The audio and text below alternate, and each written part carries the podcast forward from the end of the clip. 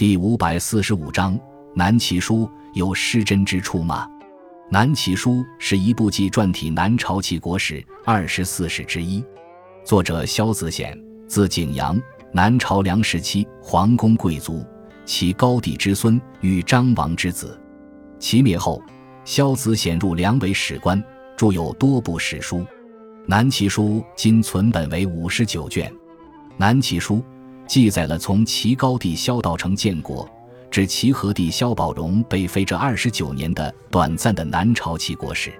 全书共记载了其政权的七个统治者，分八卷，又含至十一卷。同时，书中设有文学传，共收录文学家十人。南齐书中对历史的记载基本上客观真实，但由于萧子显是南朝齐政权的后裔贵族。因此，在记述历史时，难免会融入个人感情色彩，有时为了美化其政权的统治者，甚至有歪曲历史的失真之处。